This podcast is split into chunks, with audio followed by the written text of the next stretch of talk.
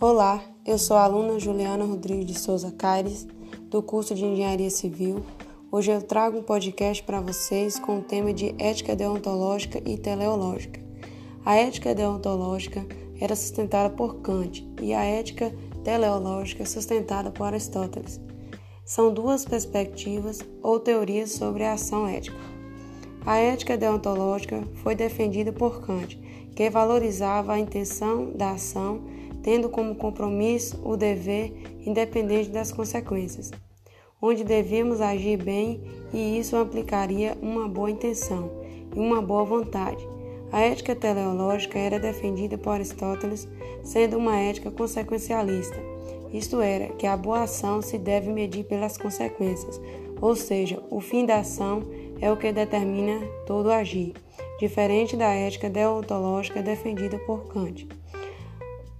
As duas éticas têm em comum, tanto uma como a outra, trata-se da distinção entre o bem e o mal, entre a boa e a má ação, onde o ser humano tem a consciência dos seus atos e assim é capaz de fazer essa distinção. A moral ética de cada um tem a ver com a decisão do sujeito, onde ele decide sobre a qual ética seguir, a qual norma recorrer. Agradeço por ouvir e se adentrar ao meu podcast.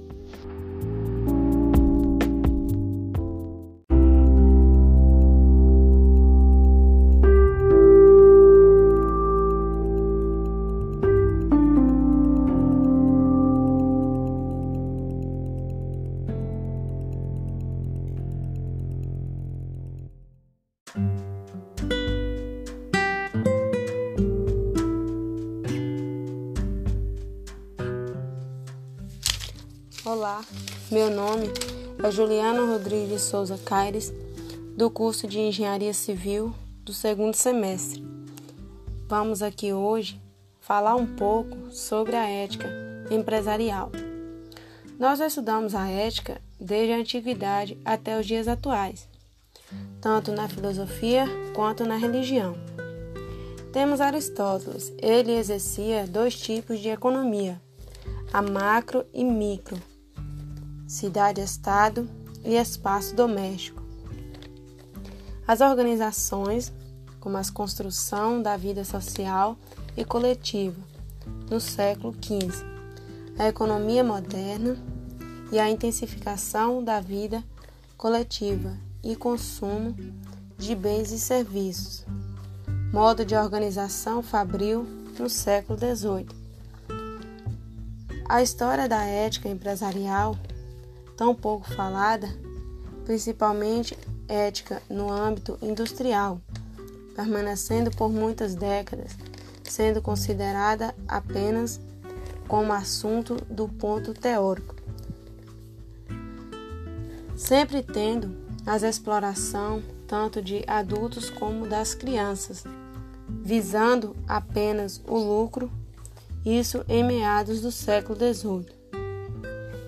Nesse período, também não existia uma consciência ética no ambiente industrial.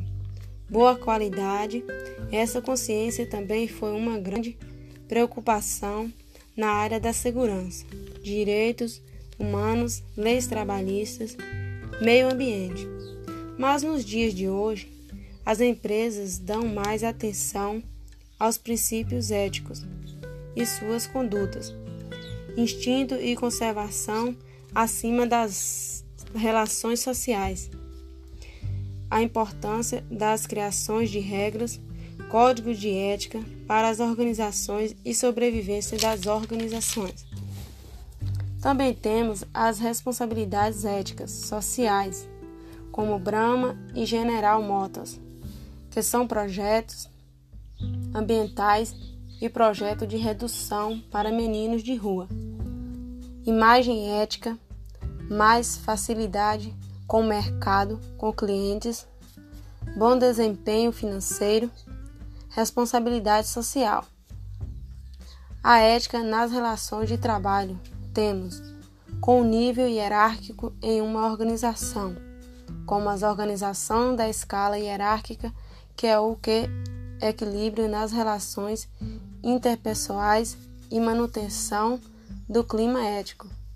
a liderança como motivadora, influenciador de confiança, comandadas como avaliadas, monitoradas, condições de injustiça e antipatia. No ambiente de trabalho existe o crescimento mútuo natural. E existe três tipos de ambiente de trabalho, como o negativo, o inerte e o altamente positivo. Ambiente negativo: insatisfação, vida alheia, bajulação, insucesso do colega. Ambiente inerte: tanto faz, sem reconhecimento ou parabenização por bons resultados. Ambiente altamente positivo: o contrário dos outros. Nesse ambiente, percebemos que a implantação de valores e princípios éticos como verdade, justiça, transparência, honestidade, respeito e confiança, vivenciadas e presentes.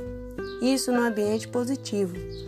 Teu líder, dicas para boa liderança, sempre tentando se dar bem com toda a equipe, tentando sempre motivar funcionários por uma conduta adequada, relacionamento interpessoal Nesse termo empresarial, tem sempre que ter códigos. Um dos mais importantes são códigos de ética, são fundamentais para as organizações.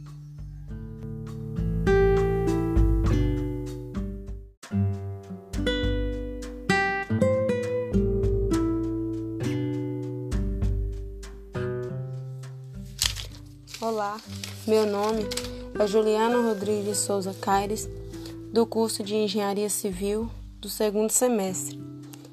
Vamos aqui hoje falar um pouco sobre a ética empresarial. Nós estudamos a ética desde a antiguidade até os dias atuais, tanto na filosofia quanto na religião. Temos Aristóteles, ele exercia dois tipos de economia, a macro e micro, cidade-estado e espaço doméstico.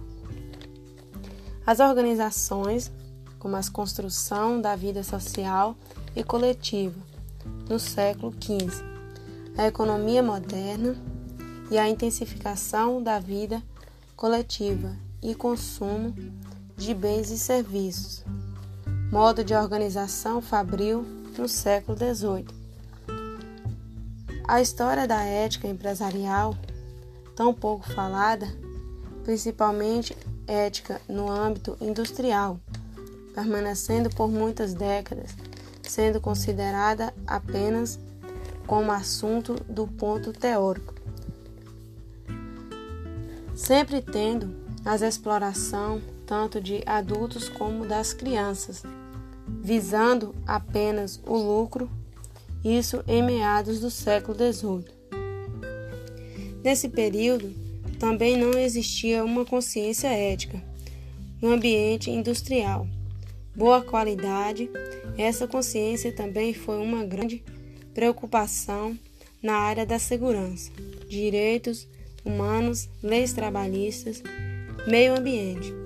Mas nos dias de hoje, as empresas dão mais atenção aos princípios éticos e suas condutas. Instinto e conservação acima das relações sociais. A importância das criações de regras, códigos de ética para as organizações e sobrevivência das organizações. Também temos as responsabilidades éticas sociais, como Brahma e General Motors, que são projetos ambientais e projeto de redução para meninos de rua imagem ética, mais facilidade com o mercado, com clientes, bom desempenho financeiro, responsabilidade social. A ética nas relações de trabalho temos com o nível hierárquico em uma organização, como as organizações da escala hierárquica, que é o que equilíbrio nas relações interpessoais e manutenção do clima ético.